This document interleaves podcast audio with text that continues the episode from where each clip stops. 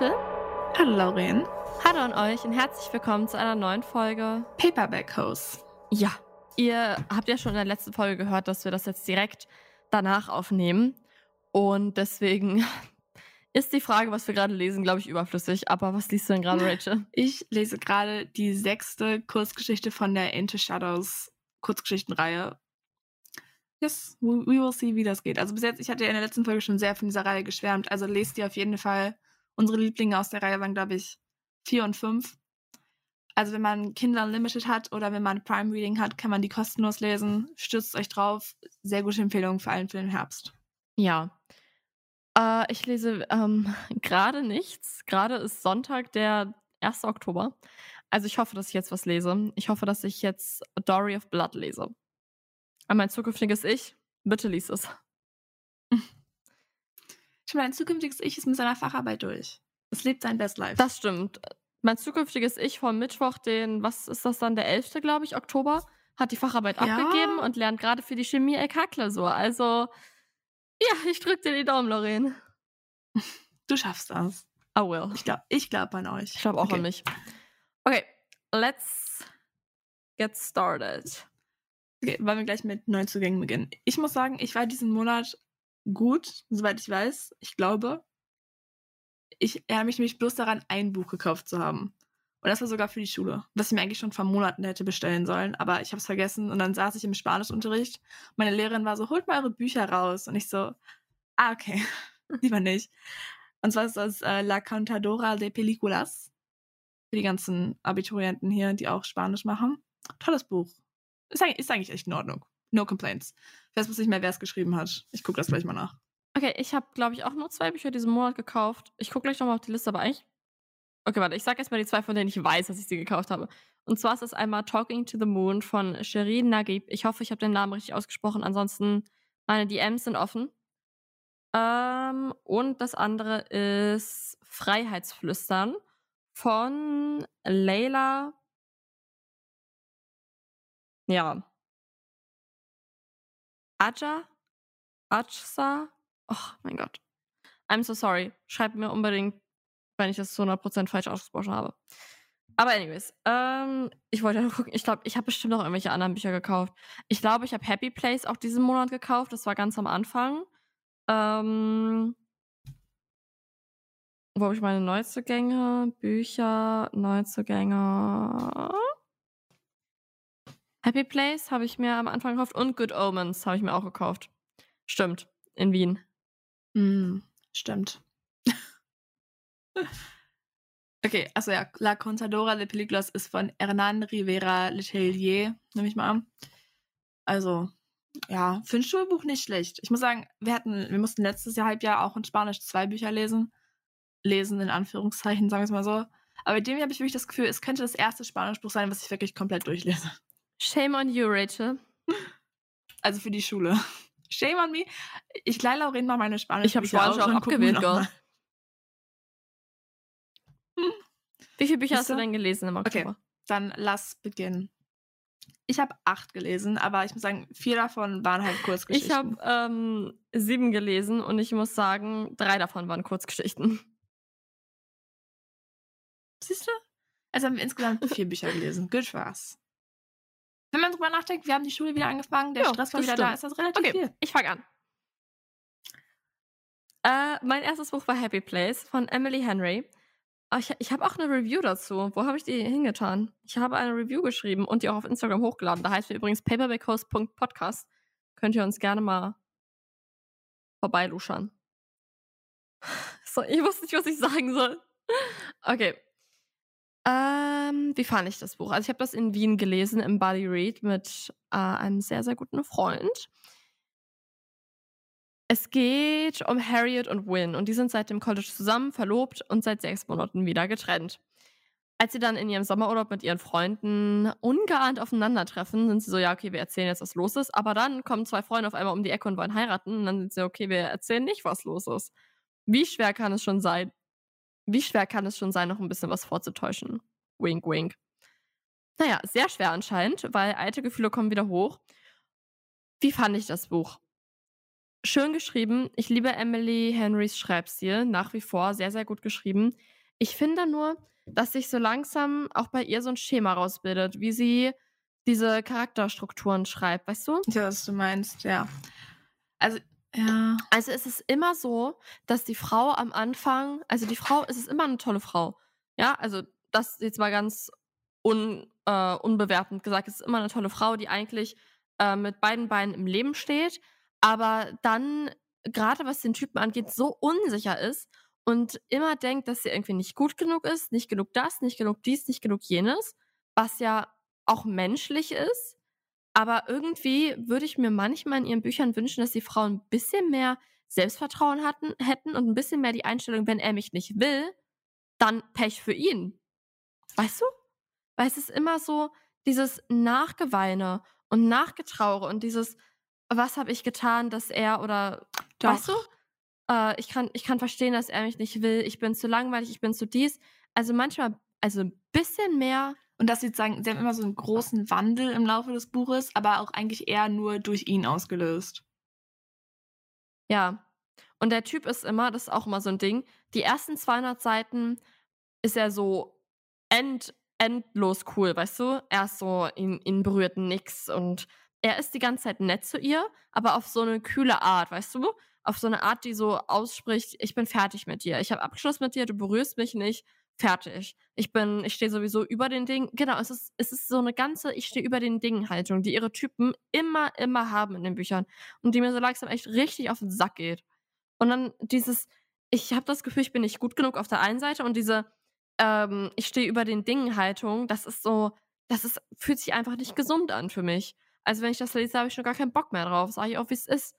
Und das fand ich diesmal wieder, vor allem, weil es ja diesmal den Aspekt hatte, dass sie sich getrennt haben und die Art, wie sie sich getrennt haben, fand ich halt auch einfach bodenlos von dem Typen. Das macht man einmal nicht, am Telefon Schluss machen, vor allem nach so einer langen Beziehung.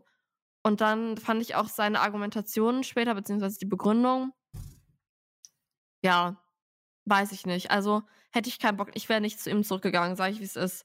Weil, was ist das? Will ich wirklich in eine Beziehung zurück, in der ich zehn Jahre lang anscheinend nicht das Gefühl hatte, dass ich irgendwas sagen konnte oder irgendwas von meinen Sachen mit dem Partner teilen konnte? Mhm. Weißt du, was ich meine? Doch. Ich muss auch sagen, es war ein schwaches, also von ihr, also ich fand es noch gut, ich habe es noch gern gelesen, aber so von der Begründung her, man musste ja. schon ein bisschen so seinen eigenen so, es war ein bisschen realitätswert. Also ich sagte schon so, ich so, okay, ich weiß, es wird schon, wird schon alles gut sein. Okay, ein bisschen Spoiler jetzt es wird schon alles gut enden, die werden schon zusammenkommen. Ja. Aber es war nicht, weil ich wusste, dass sie doch zusammenpassen und so, sie sind füreinander gemacht, genau. sondern es war einfach so, okay, sie kommen zusammen, weil das ein Emily Henry Buch ist. Ja, ich fand halt, ja, okay, dann, ähm, nee, ich möchte es eigentlich nicht spoilern. Ich fand einfach diese Dynamik wieder mal absolut unerfrischend und langweilig und enttäuschend, weil das mir auch einfach den Spaß beim Lesen nimmt. Muss ich aber mal so sagen. Ja, also übrigens ist Happy Place auf gar keinen Fall irgendein lustiges, lockeres Sommerbuch. Nee, will ich auch nicht sagen. Also ich dachte erst so, uh, das ist vor allem auch, weil, weil sie ja zum Urlaub sind und sowas. Aber da werden halt sehr viele Sachen so aus der Vergangenheit wieder zurückgebracht, wo du bist so, oh mein Gott. Und auch. Es sind die ganze Zeit Flashbacks, ja, Leute, jedes zweite Kapitel. Und auch von der Freundesgruppe und auch von ihnen, wie das alles zurückgebracht. Und ach, es tut schon weh. Also, mir, ich fand das gut.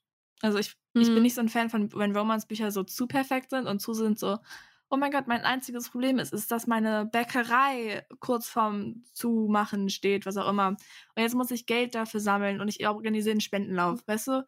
Ich will so ja. wissen, dass es noch ein bisschen tiefer geht als das. Ja. Aber es ist, ich habe auch überhaupt nichts dagegen. Ich finde die Story an sich auch gut.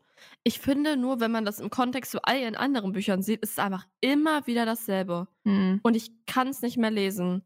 Vor allem dieses, sie hat das Gefühl, sie ist nicht gut genug für ihn. Und dann von ihm diese, ist mir alles scheißegal Haltung oder ich stehe über den Dingen Haltung, die eigentlich auch bis zum Ende nicht so wirklich weggeht. Also es hat mich auch schon bei, bei ähm, Beach Read extrem genervt und bei Book Lovers. Book Lovers war halt mein erstes Buch. Ich glaube, wenn ich das heute nochmal lesen würde, würde ich es auch immer noch lieben. Aber ich würde auch anders drauf schauen. Weil da ist das Ganze nämlich auch ähnlich. Okay, Mach ruhig weiter, Rich. Okay, mein nächstes, nein, stimmt gar nicht. Mein erstes Buch war Part of Your World von Abby Jimenez, nehme ich jetzt mal an. Und das war, also es war, das war mein erstes Buch im September. Ich war so richtig verzweifelt. Ich so, ich brauche irgendein Buch, was mich so wieder aus meiner Anfang des, Anfang des Schuljahres Loch rausholt. Und dann war ich so, okay, Romance. Romance wird mich retten. Und ich hatte recht. Es hat mich gerettet. So, und in diesem Buch geht es um Alexis und Daniel. Yes, Alexis und Daniel. Und sie ist so Big City Girl. Sie ist Ärztin. Sie lebt her best life in der Stadt. Und er hat, er besitzt so ein Airbnb. Er ist so der inoffizielle Bürgermeister seiner kleinen Stadt. Und die beiden treffen sich, haben einen One-Night-Stand und sie ist so, nie wieder. Und er ist so, but I love you, nach dem Motto. Das ist kein Spoiler, das steht alles im Klappentext. Und dann kommt sie aber, man denkt so nach, so, hm, ach, eigentlich, eigentlich liebe ich ihn aber trotzdem so sehr und eigentlich will ich auch mit ihm zusammen sein. Lieben ist jetzt im übertragenen Sinne gemeint. Und sie haben einfach so eine, oh, irgendeine Verbindung, die sie immer wieder zueinander bringt. Und darum geht es eigentlich im Laufe des Buches. Und es hört sich sehr kitschig an, es hört sich sehr klischeemäßig an. Aber die Sache ist, ich fand, dass dieses Trope, so One-Night-Stand, sie ist so Big City, er ist so, kommt so, keine Ahnung, aus der Pampa, war eigentlich ganz süß. Es war aber nicht so das große, der große Konflikt dieser Geschichte. Also eigentlich geht es eher um sie, also um Alexis und so ihr Verhältnis zu ihren Eltern und generell zu ihrer Familie und einfach, dass sie so die Erwartungen ihrer, die Erwartungen ihrer Familie nicht erfüllen kann. Auch das Gefühl, sie muss irgendwer anders sein für ihre Familie. Und das fand ich richtig gut. Also es hat mir sehr gut gefallen, wie das alles dargestellt wurde. Oh mein Gott, ich hatte gerade so einen Schock. Ich dachte, mein Mikro wäre aus. Nein, es ist an. Alles okay. Also, es ist sehr süß. Ich finde, es so das Perfekte, wenn man einfach so ein Romance-Buch braucht, was einen so ein bisschen rausholt. Es ist nicht immer realistisch, es ist aber sehr süß. Klingt gut. Ich habe es gerade mal auf Amazon eingegeben. Ich kenne das sogar. Also nicht gelesen, aber vom Cover her. Wo ist Goodreads? Ah, da. Okay. Mein nächstes Buch war dann Good Omens von Terry Pratchett und Neil Gaiman. Das Buch ist 30 Jahre alt, Leute. Das ist, glaube ich, das älteste Buch, was ich dieses Jahr gelesen habe. Abgesehen von Pride and Prejudice. Aber das ist was anderes. Ich weiß nicht, ich hatte das äh, mir in Wien gekauft, weil Rachel meinte, du musst unbedingt Good Omens lesen, äh, gucken, die Serie auf Net äh, Amazon Prime. Ich war so, ah, well, okay, mache ich. Ich bin in ein Loch gefallen. Leute, es war fast so schlimm wie das Ariel-Loch, aber, ne? Ich, mhm. ich habe auch schon drüber geredet im Podcast. Ich glaube, wir haben über nichts anderes geredet in den letzten Folgen, um ehrlich zu sein. Ich habe es mir als Buch geholt. Ähm, das Buch ist quasi die erste Staffel oder die erste Staffel basiert halt auf dem Buch. Ja, war nett, war süß, war gut geschrieben, war witzig geschrieben, auch derselbe Humor, also wirklich eins zu eins wie in der Serie. Das einzige Ding ist, also Aziraphale und Crowley sind vielleicht in 10, vielleicht auch 20, 15 Prozent vom Buch. Und ansonsten nix. Super viel von diesen Kindern was ich dann auch oft mal geskippt habe, bin ich ehrlich. Aber super wenig von den beiden. Und auch das Ganze, was sich im Himmel abspielt in der Serie, ist auch gar nicht im Buch. Ja, das fand, fand ich ein bisschen enttäuschend. Das mit dem Himmel nicht unbedingt. Aber dieses, ähm, ja, dass das halt so wenig zwischen den beiden war, fand ich irgendwie ein bisschen enttäuschend. Aber ansonsten, gutes Buch, lustiges Buch vor allem auch. Und ich hatte das dann halt immer mit in der Schule, ne, weil ich da natürlich auch gelesen habe. Und so oft haben mich Lehrer darauf angesprochen, aber eigentlich immer nur auf Terry Pratchett. Die sind so an mir vorbeigegangen, also dann in meiner, im Unterricht, ne? Haben das auf meinem Tisch liegen gesehen, war dann so, oh, Terry Pratchett, oh, Terry Pratchett. Mein Mathelehrer irgendwie, als er das erste Mal gesehen hat, hat er sich hingesetzt und war so, und, ist der Höllenhund schon da? Und ich so, nee, ich bin erst am Anfang. Und ich war sehr schockiert, dass er das so wusste. Und mein Geschichtslehrer auch so, ach so, Terry Pratchett. Ja, der hat ja so ganz viele Quatschromane geschrieben, ne? Und er meinte halt diese Scheibenweltromane. Ja, war gut. Ich habe vier Sterne gegeben. War solide. Doch, ich bin, ich arbeite noch dran, sagen wir es mal so. Aber ich finde es auch, ich, ich finde der Humor ist einfach so, es gibt mir so ein bisschen, schreibe ich das, so eine Mischung aus so älteren Percy Jackson. Weißt du, was ich meine? Laurin weiß, was ich meine. Dann mein nächstes yes, Buch war ein bisschen eine Enttäuschung.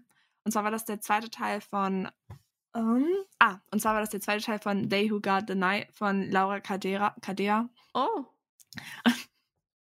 Und den ersten Teil fand ich mega gut. Dann habe ich mir auch die ähm, Chester Fandoms Special Edition davon gekauft, die so beautiful ist, wirklich. Und dann habe ich endlich mal den zweiten Teil gelesen und er war gut, aber irgendwie, ich weiß auch nicht, irgendwie kam der nicht so an den ersten Teil ran. Also ich fand, ich hatte irgendwie nicht mehr das gleiche Gefühl. Ich war so, uh, mh. also ich, es war sehr vibey, weil es spielt ähm, Anfang des 20. Jahrhunderts in Paris. Und ich fand auch die Hauptcharaktere toll, aber ich hatte das Gefühl, die hatten so ein bisschen dieses Tropes, sie können einfach nicht miteinander kommunizieren. Also es gab so Konflikte, wo ich wieder war so, redet doch einfach miteinander. Bitte redet einfach miteinander. Dann wäre alles so viel einfacher gewesen und so viel besser. Der Twist am Ende, es gibt so einen Twist am Ende, der mir richtig gut gefallen hat. Also das Ende fand ich mega gut, aber so Ja. der Weg dahin war ein bisschen steinig. Also ich habe, glaube ich, drei von fünf Steinen gegeben. Der erste Teil steht auch immer noch bei mir in, im Bücherregal. Okay, mein nächstes Buch war Corpus Delicti, ein Prozess von Julia C. Von Juli C. Entschuldigung. Wenig überraschend habe ich das für den Deutschunterricht gelesen. Und ich weiß nicht, Leute, das hätte mich nicht weniger interessieren können. Also im Deutschunterricht habe ich sehr viel zu sagen zu diesem Buch, aber jetzt hier im Podcast.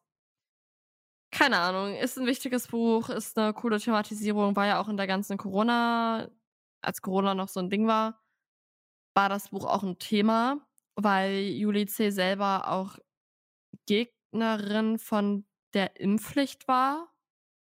Ich erhebe keinen Anspruch auf Richtigkeit dieser Aussage, aber ich glaube, das hat, darüber haben wir im Unterricht geredet, dass deswegen das Buch halt auch, das Buch ist halt total politisch. Es geht halt um ähm, eine Welt, also eigentlich auch Deutschland, spielt in Deutschland, ähm, in der Gesundheit quasi das höchste Gut geworden ist. Die Regierung ist jetzt die Methode und man muss halt ständig seine Gesundheitsdaten einreichen und ja, man, man darf nicht mehr rauchen, es wird kein Alkohol mehr getrunken und es gibt auch eigentlich keine Verbrechen und sowas mehr, weil alles halt, ja, wenn der Mensch gesund ist, dann ist er perfekt und ja. Und es geht halt um Mia und Mia, Mias Bruder wurde von der, beziehungsweise er wurde von der Methode verhaftet und es wurde gesagt, dass er eine Vergewaltigung und einen Mord begangen hat. Er sagt, er hat es nicht gemacht und hat sich dann selber umgebracht. Und die Methode hat halt den Anspruch, oder sie sagt halt, dass sie unfehlbar ist. Und dann ist halt die Frage, ob sie das wirklich ist. Und Mia radikalisiert sich dann immer mehr. Ähm, ja, also an sich ist das Buch schon ganz interessant. Es ähm, behandelt viele Themen, die auch heute so für uns wichtig sind, sowas wie Datenschutz ähm, wird auch mit aufgegriffen, aber halt auch inwieweit Gesundheit überhaupt messbar ist. Was heißt Gesundheit? Weißt du, was ist mit Menschen? Also, ja, will ich jetzt gar nicht so viel zu sagen, aber war schon eine interessante Aufarbeitung vom Thema Gesundheit, auch in diesem ganzen Dystopie-Kontext. Ist halt einfach nicht das, was ich lesen würde. Also, ja, was soll ich dazu sagen? Ich habe es für die Schule gelesen, ich fand es auch gut. Der Schreibstil war gut, aber es war halt einfach wirklich null meins, also wirklich gar nicht. Ich fand die Charaktere auch interessant, ich fand die Geschichten auch interessant. Ich hätte es einfach nicht privat gelesen, Leute. Ich, es gibt ja so eine Strömung, sage ich mal, an Leuten, die sagen, wenn man sowas nicht liest, dann liest man halt keine ernsthafte Literatur, sondern halt nur so belanglose Belestrik. Aber belanglose Belestrik interessiert mich hundertmal mehr als sowas. Also, I'm sorry, ich fand das Buch gut, aber ja, ich, keine Ahnung, würde es eigentlich nicht empfehlen. Außer ich steht auf sowas, dann do it. Nicht Laurens Cup of Tea. Okay, mein nächstes Buch war The Setting Sun von Osamu Dazai. Und das ist der, der, ähm, was hat er geschrieben? Er hat ein anderes Buch geschrieben, was ich sehr gut fand. Ah, Oh, oh mein Gott, er hat No Longer Human geschrieben, thank Gott. Mm. Und das hat, also das hatte ich mir auch wieder von den gleichen Personen ausgeliehen. Also sie ist wirklich so mein, wenn ich so Bücher von ihm möchte, ist sie so mein Dealer. Und ich fand es gut. Also es geht um eine junge Frau, die nachdem ihre Familie ihr ganzes Geld verliert in Japan, ich glaube im den 1950ern, musste mit ihrer Mutter ähm, aufs Land ziehen. Und das ist halt ein komplett neues Leben für sie. Und es geht so ein bisschen um ihre Gedankenwelt und auch um ihren Bruder, der ähm, opiumabhängig ist und mit dem sie halt so ein bisschen leben muss, der immer wieder in ihr Leben tritt und wieder raustritt. Und ich fand's gut. Also den Schreibstil fand ich wieder toll, aber ich muss sagen, die Geschichte hat mich nicht so gefesselt wie beim ersten Mal, weil ich glaube, also bei ähm, No Longer Human, ich glaube, glaub, bei No Longer Human ist so das Anziehende an dem Buch, dass man so nichts mit dem Charakter so wirklich verbinden kann. Also du findest das eher so mega faszinierend, wie er denkt und wie er handelt, weil du das selbst einfach nicht nachvollziehen kannst. Und bei dem hier war das noch ein bisschen realitätsnah, sag ich mal so. Also konnte ich da so ein bisschen, ich glaube, es war einfach so ein bisschen weniger faszinierend für mich. Trotzdem noch ein gutes Buch, kann ich trotzdem noch empfehlen. Aber No Longer Human hat mir trotzdem besser gefallen. Okay, kommen wir zu meinem nächsten Buch. Ach, Leute. Ich weiß gar nicht, wo ich anfangen soll. Als nächstes habe ich ein Hörbuch gehört auf ähm, Bookbeat. Und zwar das neue von Sophie Passmann. Pick Me Girls. Pick Me Girls, genau. Tja, in ihrem Vorwort von dem Buch sagt sie, das ist keine Autobiografie. Weiß ich nicht. Die nächsten, was waren das, vier, fünf Stunden, haben sich irgendwie extrem nach einer Autobiografie angehört. Es geht um diese Me Girls. Wer die letzten Jahre nicht hinterm Stein oder hinterm Mond gelebt, unterm Stein oder hinterm Mond gelebt hat, der weiß, was Me Girls sind. Es ist halt einfach so ein Internetphänomen von Mädchen, die ja ach, besonders die Aufmerksamkeit von Jungs wollen und dann irgendwie so Sachen sagen wie, oh, ich bin so klein, meine Hand ist so klein, wenn wir Hände vergleichen oder so. Das ist einfach so das, was ich kenne. Ich fand dieses ganze Konstrukt immer schon scheiße, weil ich finde, dass diese Welt scheiße genug zu jungen Frauen ist und es wirklich das allerletzte ist, dass Frauen sich auch noch gegenseitig fertig machen. Deswegen habe ich das nie verstanden. Ich bin absolut kein Fan davon zu sagen, jemand ist ein Pick-Me-Girl jemand verhält sich vielleicht in einer gewissen Art und Weise, dann überlegt man, warum er das tut und dann wird dir auffallen, so unterschiedlich sind wir gar nicht. Aber dieses, das ist ein Pick-Me-Girl, finde ich einfach unsinnig, unnötig. Wir haben es auch schon schwer genug, Leute. Das müssen wir uns doch nicht selber noch so schwer machen. Nichtsdestotrotz äh, ist es ein Thema, über das man sprechen kann, muss, auch Bücher schreiben kann. Und ich habe mich echt gefreut, weil das Vorwort klang richtig gut. Und auch so die ersten Kapitel. Ich weiß eigentlich nicht, keine Ahnung wegen den Kapiteln, aber die erste halbe Stunde, Stunde ging es auch eigentlich nur um dieses Internetphänomen und woher das kommt, wie unsere Generation dahingehend so geprägt wurde. Und dann ging es los, weil dann ging es nur noch um die Jugend von Frau Passmann, was ja eigentlich überhaupt nichts Schlimmes ist. Ähm, ist ja auch, also, ne, man kann auch über seine eigenen Erfahrungen schreiben. Ich fand das auch teilweise sehr interessant, weil sie doch so ein bisschen eine andere Sicht auf Dinge hat als ich. Was mich aber extrem gestört hat, ist, dass sie also, Frau Sophie Passmann ist weiß, kommt so aus dem Mittelstand und hat mittlerweile auch gutes Geld. Und diese Sicht überträgt sie oder ihre Erfahrungen, die sie ja nun mal aus dieser Position heraus macht, überträgt sie eins zu eins auf andere Menschen. Also, sie sagt, das gilt so für alle. Also, das ja, fand ich einfach nicht gerechtfertigt, weil es halt wirklich eine sehr weiße, sehr heterosexuelle und einfach auch eine Cis-Perspektive ist, die ich so die halt mir so einfach zu wenig ist. Also, da kann ich dann nicht mehr so richtig was draus ziehen. Wisst ihr, was ich meine? Und dann hat sie so ein paar Aussagen getätigt, wo ich mir echt dachte: „Hm, weiß ich nicht.“ Also, erstmal hat sie dann irgendwie die These, sage ich mal, aufgestellt, dass sich Männer in einer heterosexuellen Beziehung nicht für die Frau interessieren würden, sondern eigentlich nach einer möglichst unkomplizierten Frau suchen, damit sie da halt nicht so Arbeit reinstecken müssen. Und das finde ich halt, also da habe ich einfach andere Erfahrungen gemacht. Das kann gut sein, dass ähm, Sophie Passmann da halt irgendwie nur schlechte Erfahrungen dahingehend gemacht hat. Aber dann mag sie das auch bitte nicht auf alle anderen übertragen und als so allgemeingültig dahinstellen, weil das ist es nicht man kann genauso wenig, wie man alle Frauen über einen Stamm kehren kann, über einen Kamm scheren kann, genauso wenig kann man alle Männer über einen Kamm scheren. Und das hasse ich halt einfach, wenn man alle in so eine Männerschublade steckt. Alle heterosexuellen Männer wollen nur eine unkomplizierte Frau, der sie ihre Hobbys aufdrücken können und sonst nichts. Das fand ich so eine Aussage, hm, weiß ich nicht. Was ich auch ganz scheiße fand, war dann die Aussage, dass frühst Glück in der Liebe irgendwie langweilig machen kann und dass sie alle Frauen Anfang 20 bittet, ihre Anfang 20er nicht in der Belanglosigkeit einer heterosexuellen Beziehung zu verschwenden. Entschuldigung? Kann was, also, ne, mit der Aussage konnte ich aber gar nichts anfangen. Fand ich extrem übergriffig. Äh, keine Ahnung, also für mich ist Feminismus, dass wir einfach alles akzeptieren, was äh, Frauen entscheiden, dass wir nichts irgendwie verurteilen Und dazu gehört auch, dass wir es nicht verurteilen, wenn sich jemand entscheidet, also wenn sich eine Frau entscheidet, dass sie den Partner, den sie mit Anfang 20 gefunden hat, schon absolut umwerfend findet und nichts weiter mehr braucht, dass das ist, wofür sie sich entscheidet am Ende. Und das zu verurteilen und das als belanglos und langweilig hinzustellen, finde ich einfach, es geht nicht.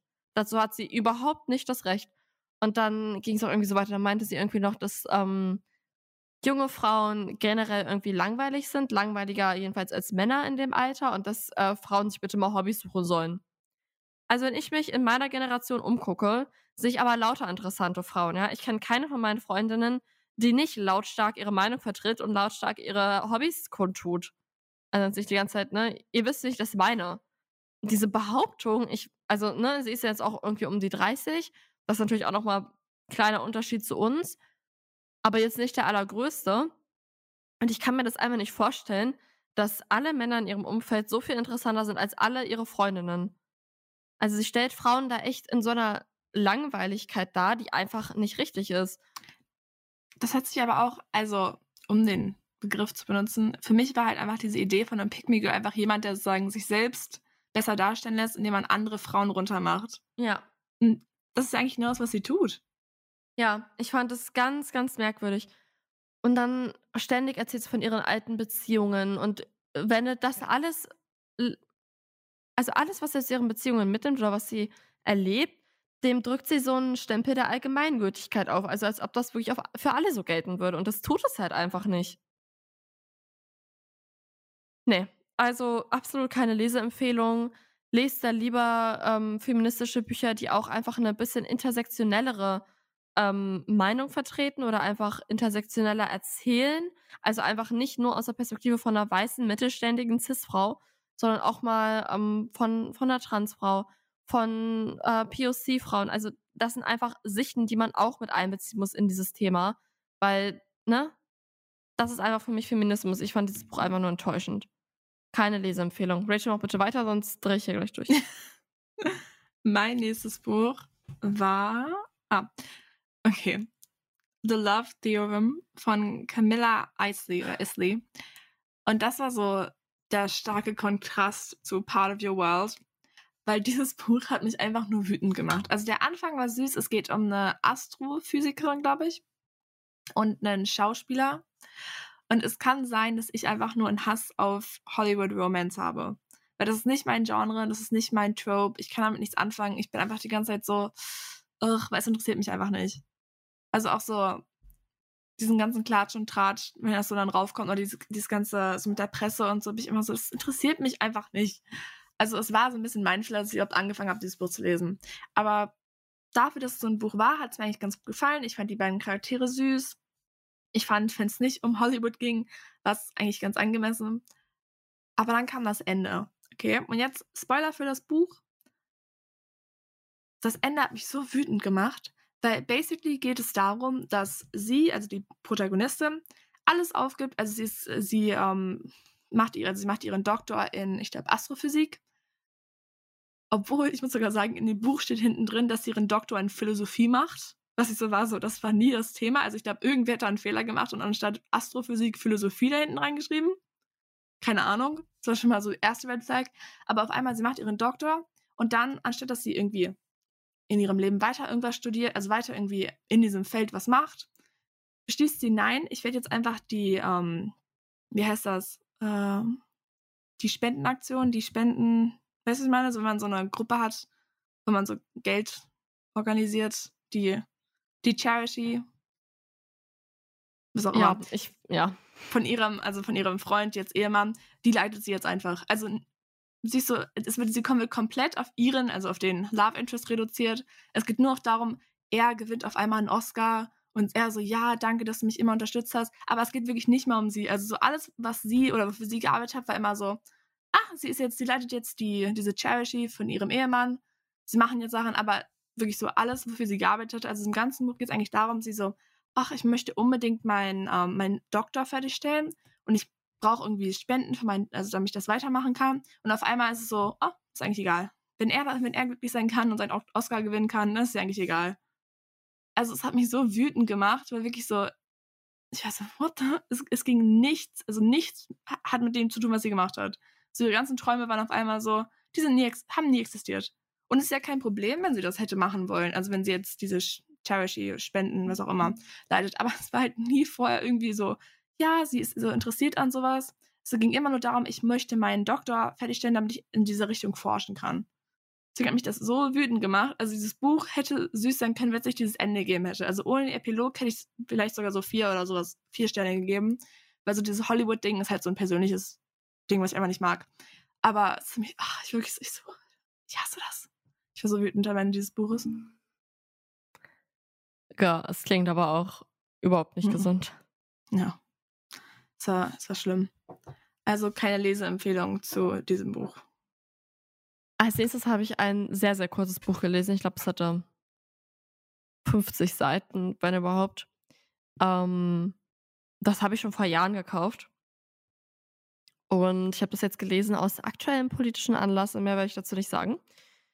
Das Buch heißt Sag was, radikal höflich gegen Rechtspopulismus argumentieren. Glaube, damit habe ich schon genug gesagt. Ich habe das mir angehört auf Bookbeat, weil ich habe das da gesehen, dann war ich so, ja, okay, dann höre ich das jetzt, aber ich habe das auch als, als Buch bei mir rumliegen. Und ja, ich bin nämlich neulich irgendwie in meinem Umfeld auf eine Person gestoßen und auf einmal haut die so Sachen raus. Ich wusste überhaupt nicht, was ich sagen soll. Also wirklich sehr rechtspopulistisch. Und die Person war auch noch sehr jung. Und dann dachte ich mir halt so, jo, was geht jetzt ab? Und ich meine, so, hast du das denn her? Und äh, ja, naja. Auf jeden Fall fand ich das Buch ähm, gut geschrieben. Was ich mir ein bisschen, also es ging sehr viel darum, wie führt man ein Gespräch, ähm, achte auf die Situation. Bist du in einer Gruppe, bist du alleine? Wenn du in einer Gruppe bist, dann biete der Person an, dass ihr später nochmal alleine darüber redet. Und ich dachte, okay, gut. Aber am Ende kamen dann doch so ein paar Argumente. Was ich eigentlich wollte, waren Argumente. Ähm, es ging halt viel um Flüchtlingskrise und so. Ich wollte Argumente, die gegen das sprechen, was Rechtspopulisten immer wieder sagen. Ja, dass ähm, irgendwie uns die Asylbewerber unsere Zahnarzttermine wegnehmen würden und so ein Scheiß. Hast du es nicht mitbekommen, Rachel? Also Friedrich Merz der Vorsitzende der CDU in Deutschland, hat in einer Fernseh-Talkshow, das war sogar irgendeine so Mittagstalkshow, ja, es war nicht mal was, das irgendwie abends lief, gesagt, dass Asylbewerber, die eigentlich schon abgeschoben wurden, sich die Zähne neu machen lassen und Deutsche keinen Zahnarzttermin bekommen. Was? Ja. Und das ist Rechtspopulismus. Das okay. ist nicht mehr witzig. Das ist absolute Hetzrede. Naja. Auf jeden Fall, ja. Ne? Da wird gleich ein bisschen was zu recherchieren. Unfassbar ehrlich. Naja, auf jeden Fall. Ähm, am Ende kamen dann halt auch wirklich die Argumente, die ich eigentlich wollte, weil die haben dann ges gesagt, äh, die haben so ein bisschen diese Gesprächsmuster aufgedeckt, die Rechtspopulisten halt oft anwenden, dieses äh, Whataboutism, also schon sagt, ja, okay, aber was, was ist mit bla bla bla, was ist mit bla bla bla, ne? Dass sie halt immer von einem Thema zum anderen springen. Äh, wie, oh, das hat auch irgendeinen so Fachbegriff, weil sie halt wissen, dass sie sich auf einem Thema nicht so stützen können, dann auch, dass sie eigentlich nie Statistiken haben, sondern immer nur so, ja, das hört man ja immer überall. Und wie man darauf reagiert und eingeht, das war schon sehr gut geschildert. Und dann halt auch, ja, genau, die, die stichhaltigen Argumente, die dann da halt waren. Das hat oft irgendwie gesagt, wird, dass unter Flüchtlingen ist eine höhere Kriminalitätsrate und dass man sich mal anguckt, warum das so ist, weil ein als ein Großteil von denen junge Männer sind. Und wenn man jetzt nur auf Deutschland guckt, und sagt, Deutschland hat eine geringere Flüchtlingsrate als diese Gruppe von Flüchtlingen, dann ist das ja klar, weil in Deutschland ja eine total gemischte Menge an, an jung, alt, männlich, weiblich ist. Und in, äh, bei den Asylbewerbern ist das halt nicht so. Oder Menschen mit Migrationshintergrund. Tut mir leid, dass ich gerade Flüchtlinge gesagt habe, aber das ist, das ist ja die Sprache von Rechtspopulisten. Die sagen das so. Das ist nicht meine Sprache. Und das ist halt daran, dass man sich halt angucken muss, wie diese Gruppen aufgebaut sind. Das ist dann, wenn man sich dann eine deutsche Gruppe guckt, anguckt, die ähnlich aufgebaut ist, dann sind die Kriminalitätsraten absolut vergleichbar. Solche Argumente. Und so, das fand ich dann richtig gut, weil da gab es dann wirklich stichhaltige Gegenargumentation, die ich mir auch aneignen möchte in solchen Situationen. Ja, so viel äh, ist jetzt ein Politik-Podcast hier kurz geworden, aber auch mal nicht schlecht. Sag was radikal höflich gegen Rechtspopulismus, argumentieren, von Philipp Stephan. Lest euch das gerne durch. Das Buch hat ungelungen, ich glaube, es hat 5 Euro gekostet. Das hört sich gut an. Das werde ich mir von dir ausleihen, wenn ich heute vorbeikomme. Ja. Oder hörst dir einfach auf Bookbeat an, wenn du Bookbeat noch hast, weil das Hörbuch geht halt echt eine Stunde. Ja, okay. Dann komplett anderes Thema. Kommen wir zu diesen Kurzgeschichten. Ich, also ab jetzt habe ich nur noch diese Kurzgeschichten aus dem gleichen Band sozusagen gelesen. Und zwar als erstes war das Persephone von Lev Gossman. Und das war das, was mich so reingeführt hat. Also ich, ihr kennt das bestimmt auch. Also ich habe das Gefühl, man sieht das immer, oder zumindest wenn man auf Amazon sich Bücher bestellt oder auf Amazon so ein bisschen in die Fantasy-Richtung geht, wird einem immer dieses Cover angezeigt. Und es, also ich fand es okay. Es geht um so ein Mädchen, die, es ist um so ihren normalen Alltag, also sie geht in die Schule, sie hat Unterricht und sie beschreibt so ein bisschen ihr Leben. So, ihr Vater hat sie vor ein paar Jahren verlassen, wie sie halt in der Schule gemobbt wird, wie sie nicht so viele Freunde hat. Und dann auf einmal im Unterricht passiert dann sowas, also auf einmal entdeckt sie sowas in sich, was ihr Leben für immer verändern wird. Ja, also ich hatte das Gefühl, das wäre, also man hat schon gemerkt, das war eine Kurzgeschichte, die aber eigentlich, also es war eher Material für so einen größeren Roman. Also es hätte so der Vorspann, oh nee, nicht Epilog, sondern Pro Prolog. Es hätte so der Prolog zu so einem großen Band sein können. Weil da so viel drin war, was auf einmal nicht, was, was nicht beantwortet wurde, wo du einfach keinen richtigen, du wusstest nicht richtig, du hattest nicht richtig so ein, ah, okay, Moment. Mm, deswegen, ich hatte, also so als Kurzgeschichte hat es mir nicht so gut gefallen. Deswegen habe ich, glaube ich, nur 2,5 von 5 Sternen gegeben. Soll ich gleich mit dem Rest weitermachen oder willst du noch deine nächste vorlesen? Ähm, ja, ich habe ja auch zwei gelesen, weiß ich nicht. Ja, doch, ich lese die auch vor. Ja. Ähm, wo habe ich jetzt meine Liste? Ach so. Ja, ich habe dann The Six Deaths of the Saint gelesen von Alex E. Harrow aus derselben Reihe, von der Rachel gerade schon erzählt hat. Es geht um eine Person, deren Name nicht genannt wird, ein Mädchen, eine Frau, wie auch immer.